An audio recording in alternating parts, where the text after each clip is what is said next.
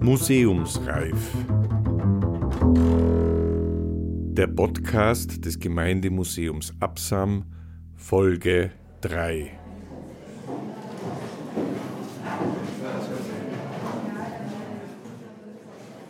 Verniedlicht. Zum Kaffeehausliteraten hat man ihn. Liest man jedoch die rund 100 Jahre alten Kommentare, mit denen der streitbare jüdische Publizist Anton Kuh die laufenden Ereignisse der Nachkriegsjahre 1918 FF glosierte, findet man Momentaufnahmen, die kein bisschen an Frische verloren haben. Anton Kuh liefert die Antwort auf die Frage Ludwig Marcuses. Wie alt kann Aktuelles sein? Sie hören Teil 1 eines Leseprogramms des Gemeindemuseums Absam vom Juni 2019. Es liest Johann Nicolussi, Musik Clemens Rofner.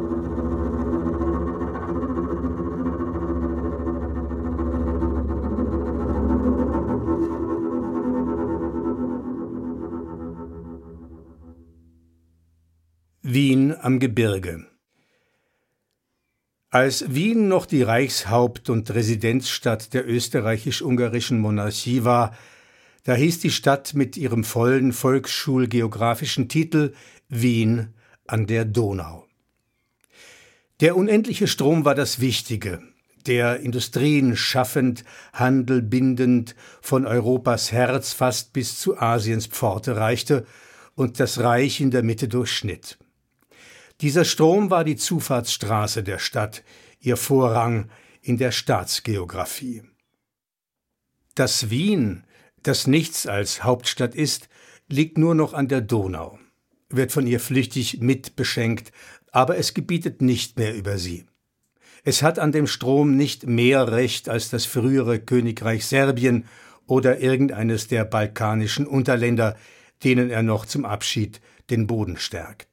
Man sagt nicht mehr Wien an der Donau. Und wenn man es sagt, so hat es nicht mehr den weitgebietenden imperialen Glanz. Wien liegt einfach nicht mehr an der Donau, wo es ja streng genommen niemals lag, sondern am Gebirge ließ für A.G. Nicht in der weltoffenen, ausblicksreichen Ebene, sondern angepresst an gemütsumdämmerndes Bergland.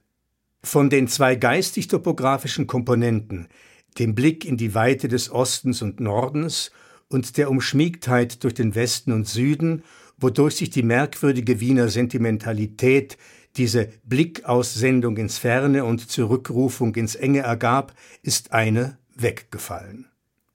Bald wird es auch der sentimentale Ton des Liedes zu spüren bekommen. Die Wehmut, die in kleinerer Welt atmet, vermindert um die Farbe des Stolzes, wird ins Kärntnerische sich neigen. Dass Wien am Gebirge liegt, wie St. Leonhard, St. Anton und Brunn, ist seit Kriegsende mit jedem Tag mehr zu sehen und zu spüren. Seit damals obsiegt immer deutlicher das Gesetz des Unter sich. Die Gesinnungen sind kernhafter, spröder, kleinhorizontiger geworden.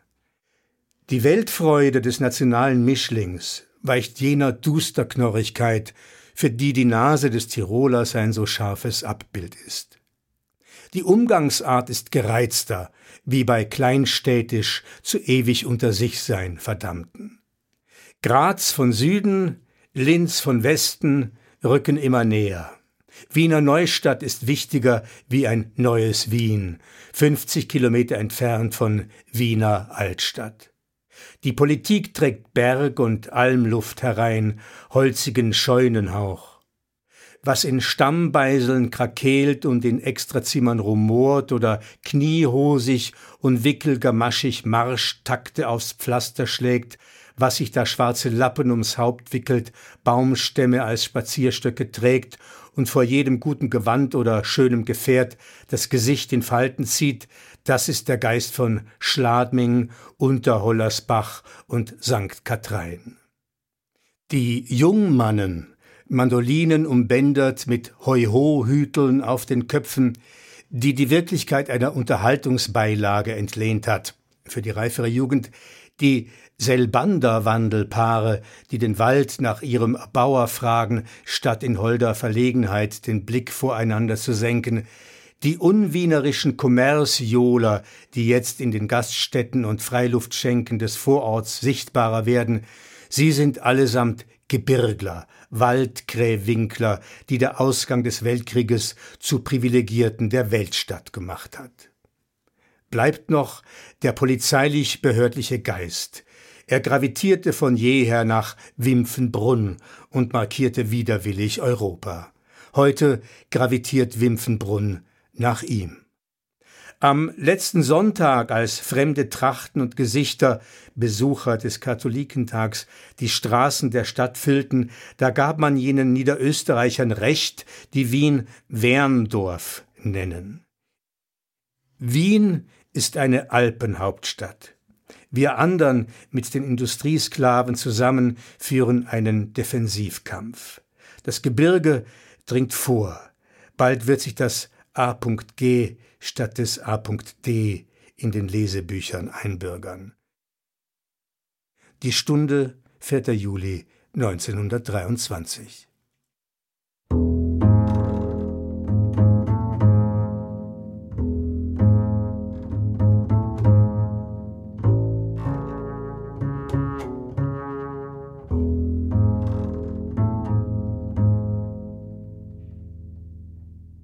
73.000 Hunde.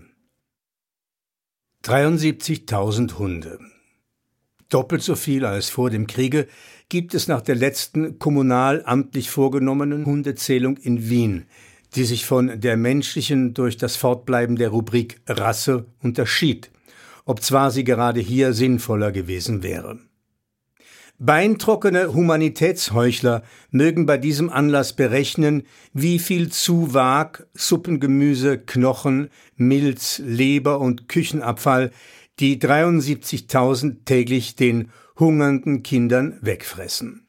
Und daran, da sie mit dem Begriff Hund nicht in gleicher Art wie mit dem Begriff Kind sozial, ethisch und tugendsauer operieren können, die Klage knüpfen, wie ungütig der Mensch ist, der die Zahl der Hunde in der Zeit der wachsenden Säuglingssterblichkeit auf das Doppelte anschwellen lässt.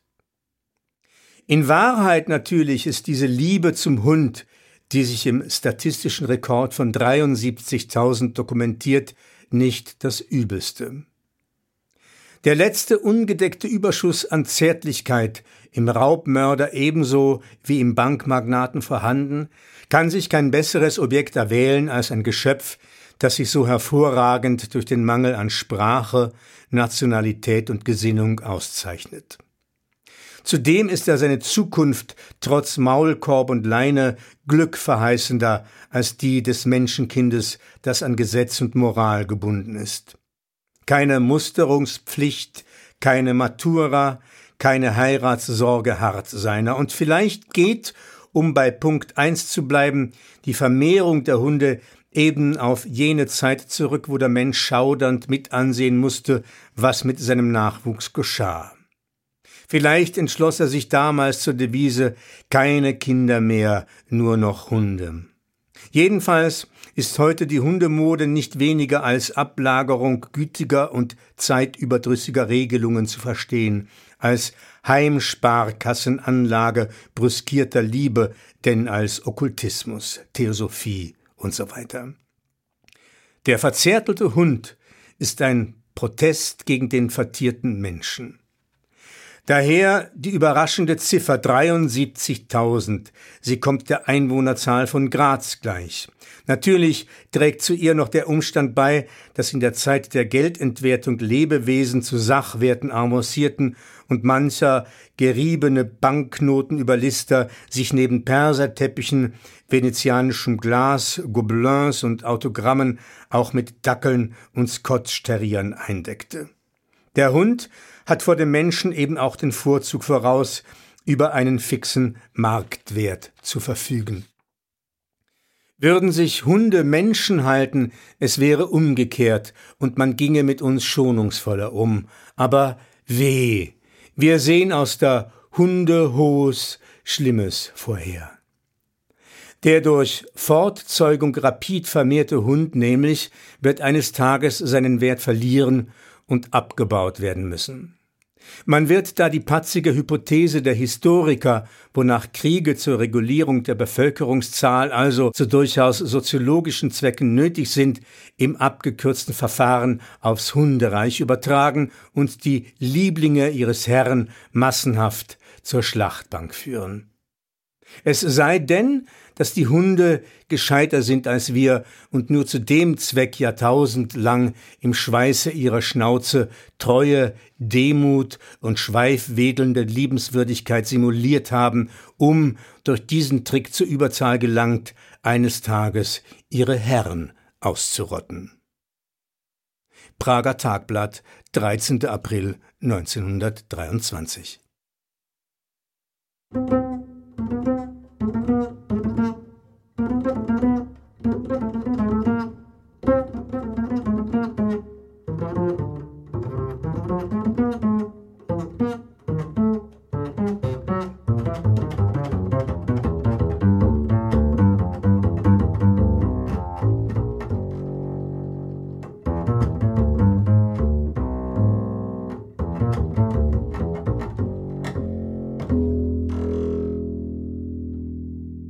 Nekrolog auf den Greisler Ehe ihm sein politisches Totenlied gesungen wird, ist es nötig zu sagen, wer und was er denn eigentlich ist.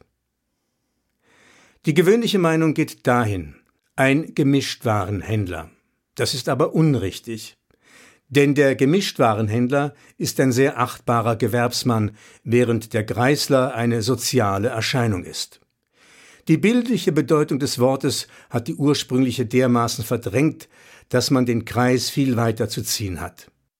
Definieren wir es also dahin. Ein Greisler ist ein Kleinbürger mit einem Großbürgerbauch, der Analphabeto Bourgeois. Man weiß, wann er aus der Vorstadtniederung in die Höhe wuchs, anno Lueger vor einem Vierteljahrhundert. Bis dahin war er Type nicht Repräsentant, Possenfigur, nicht Herrscher. Er drehte tagsüber Stanitzeln, las die Zeitung, worin er nachher Wurst und Käse einwickelte, besuchte den Stammtisch seines Veteranenvereins, ging in den Wurstelprater und zum Heurigen, kugelte sich über den Knag und den Matras und schimpfte auf die notigen Zeiten. Darauf beschränkte sich seine politische Tätigkeit denn ein stiller Ozean von Schriftdeutsch trennte ihn von der Politik. Er blickte teils respektvoll, teils verärgert nach ihren Gestaden hinüber und ließ sich mit geheimer Antipathie gegen ihre großtuerischen Abzeichen, Brillen und Fremdwörter von einer Weltanschauung ins Schlepptau nehmen, die das Jobbertum in eine besonders innige Beziehung zur Erfindung der Elektrizität und zur allgemeinen Volksschulpflicht brachte. Er war damals Politiker, insoweit er lieber Leser war. Aber wohl fühlte er sich dabei wahrhaftig nicht. Irgendwie musste es ihm am Ende doch missfallen, welches Tribünenvorrecht das Brillentragen und Hochdeutsch sprechen gab, und dass es mit dem fortschrittlichen Empfinden unvereinbar war, sich das Pfui Jud nicht bloß zu denken, sondern es auch auszusprechen. Dazu kam, dass der Zimt, der Safran, der Schmirgel und die Stiefelwichs mit jedem Tage teurer wurden. Der Herr von Rappaport im ersten Stock ließ seine Frau vom Markart malen und er sparte indessen die Steuerkreuzer zusammen. Da verstand er sich schon besser mit dem Hausherrn, dem anderen Greisler im Haus. Zwischen ihnen lag ja nicht mehr als ein Generationenschritt, oft nur zehn Jahre Fleiß und Geiz. Und der bezahlte Schmirgel, Zimt und Safran auch nicht billiger. Da kam Lueger und sprach in Mundart. Er stand auf und sagte Jud. Er ballte die Faust gegen die Brillen, hetzte die ebene Erd gegen den ersten Stock und forderte die Tribüne für die Greisler. Der Greisler war politisch geworden. Er sagte, indem das Wenn nämlich und kopierte überhaupt ein Jahrzehnt vor dessen Auftreten meisterlich den Max Pallenberg. Er steckte sich die spaghettilangen Sätze der politischen Fachsprache in den Mund, dass immer vier Subjekte und sechs Prädikate zugleich herausbaumelten. Er spendelte sich wie später das Zivilverdienstkreuz, so jetzt das Wort Sozieux an den Rock. Er fand, dass man für seine allerhöchste Majestät Gott den Ersten und den lieben Kaiser zu wenig Raketen steigen lasse, und er hungerte nach der Titulatur eines Amtsrats, Bezirksratsstellvertreters oder wenigstens eines ganz kleinen, bescheidenen Bürgers von Wien. Damals schon war jeder Tropfen Raimundscher Demut und Nestreuscher Witzigkeit aus seinem Blute entwichen.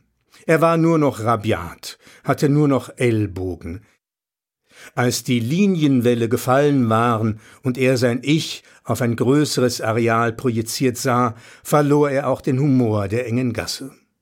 Seine Ursprünglichkeit wurde umso dünner, mit je mehr Papierphrasen sie sich übersättigte.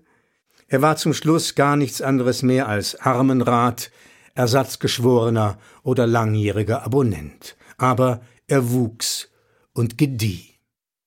Das Greislertum zog einen Amtskordon um den Bewohner, der sich jetzt bei einem Hausknecht als Mieter glaubte.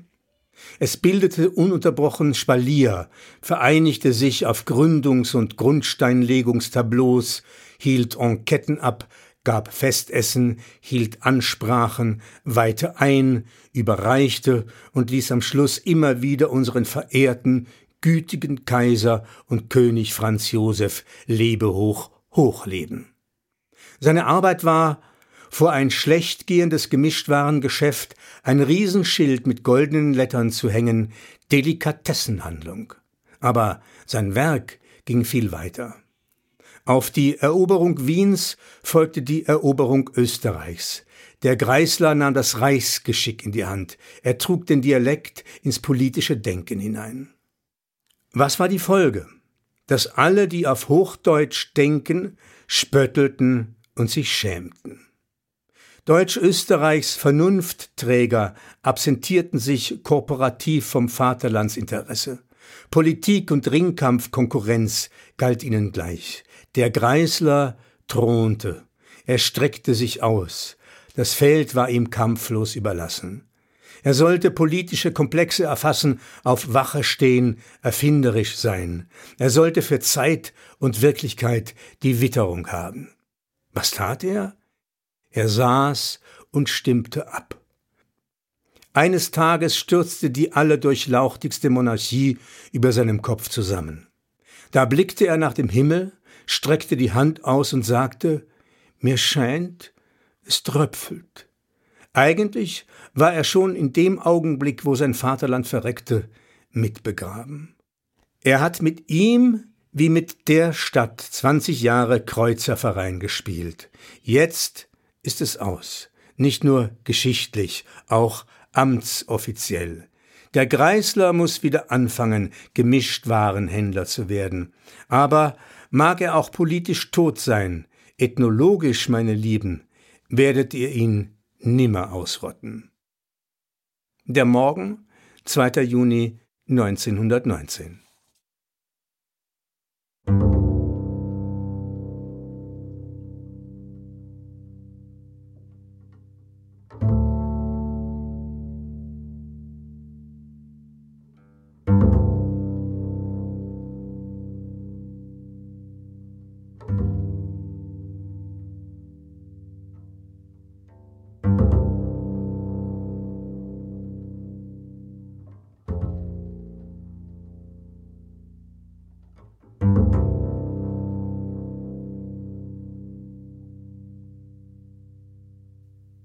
Kierling in der Literaturgeschichte zum Tode eines Dichters.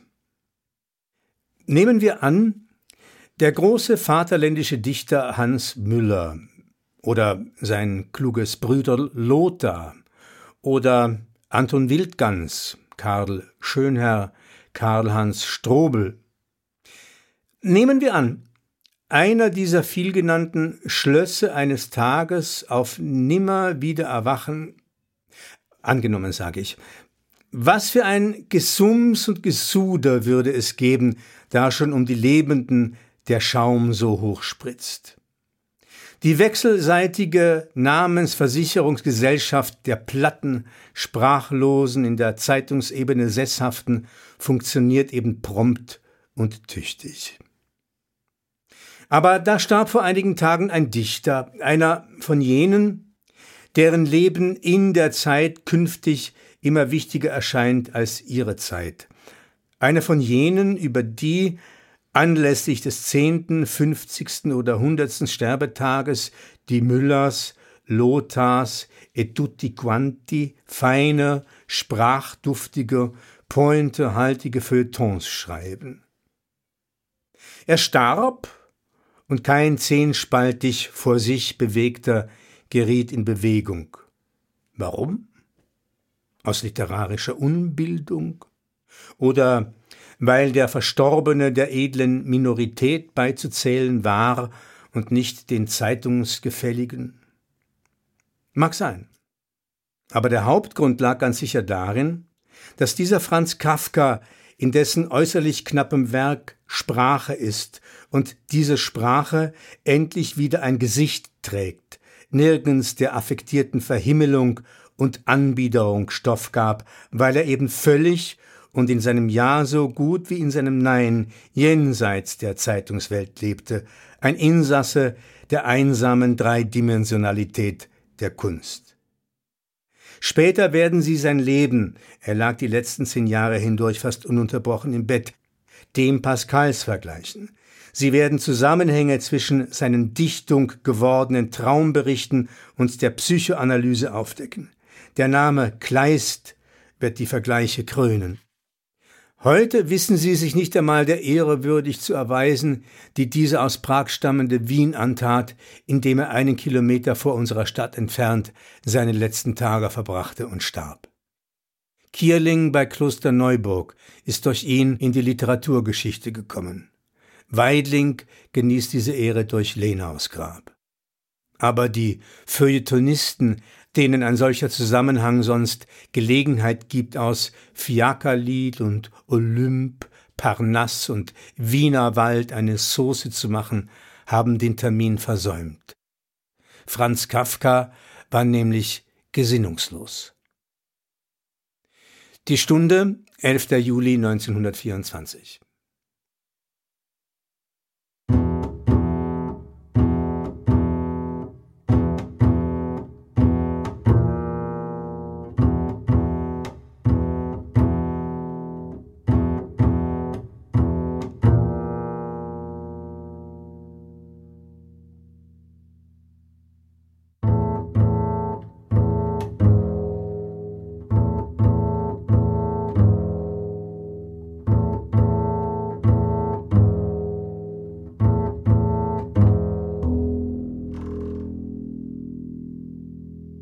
mit dem Stiefel ins Gesicht. Es muss in gewissen deutschen Schichten eine magische Beziehung zwischen Gesichtern und Stiefelabsätzen geben. Bei politischen Morden, die anderwärts geschehen, mag es vom Kastrieren bis zum Stäupen an keiner Grausamkeit fehlen. Deutschland hat eine besondere Spezialität. Der Tritt mit dem Stiefelabsatz ins Gesicht. Als Gustav Landauer, der greise Aktivist mit dem feinen, gütigen Gelehrtenkopf, todwund auf dem Münchner Pflaster lag, da taten die uniformierten Mörder noch ein Übriges. Sie trampelten mit ihren Zugstiefeln auf seinem Gesicht herum. Ähnliches weiß die umdunkelte Chronik von Rosa Luxemburg und Karl Liebknechts Tod zu berichten. Das Ende all der Namenlosen nicht mitgerechnet, die der politische Wellenschlag von 1919 bis 1922 verschlungen hat.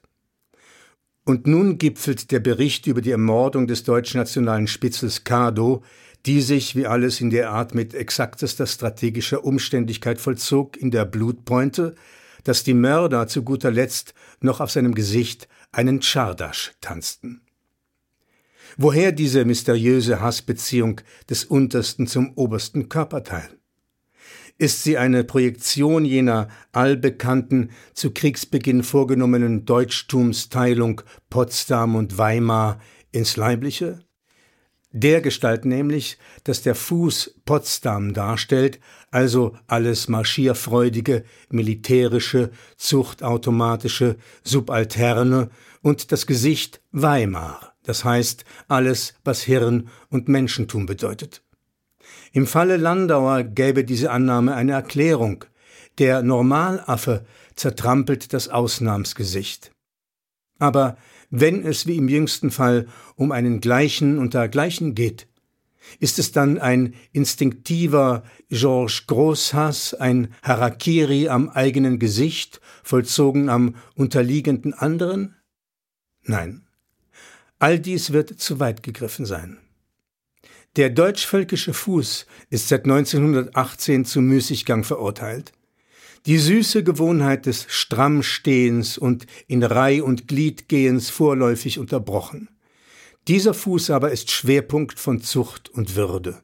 In ihm sammelt sich erst richtig die völkische Kraft. Wie gut ging es ihm schon, gäbe es nicht Gesichter, die Fenster des Menschlichen.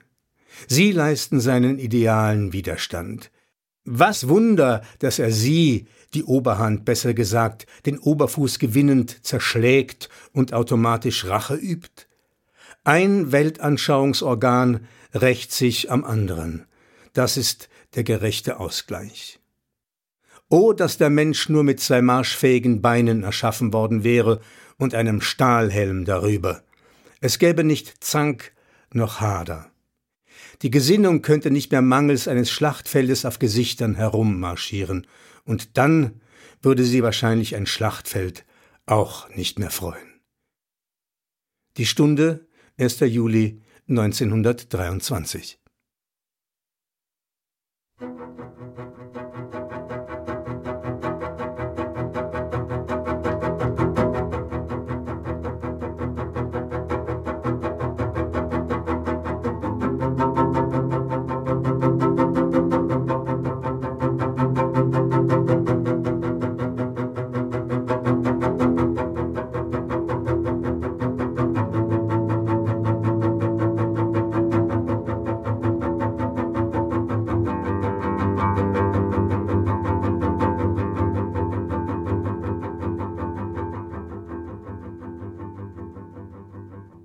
Er, sie, es.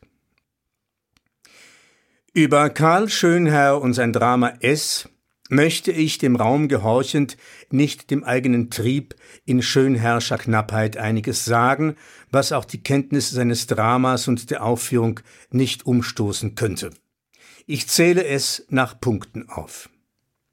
Erstens, es gibt Menschen, die ein Problem denken und Menschen, die über ein Problem denken.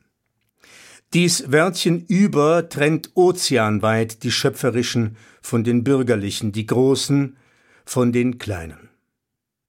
Eine Sache denken mit dem inneren Akkusativ, das heißt vollkommenste Einheit von Gehirn und Denkobjekt, restlose Imprägniertheit des Geistes durch das Erlebnis. Es heißt Wissen und aus dem Wissen schöpfen über eine Sache denken, aber das ist der bürgertypische Dualismus von Geist und Welt, bedeutet Lebensunberührtheit des Gehirns, dem die Probleme des Daseins alle mehr oder minder Hausaufgabenthemen sind. Strindberg, Wedekind, das waren Denker einer Sache. Sie schauten in die Welt und sahen problematisch. Wildgans, Schönherr etc. sind Denker über.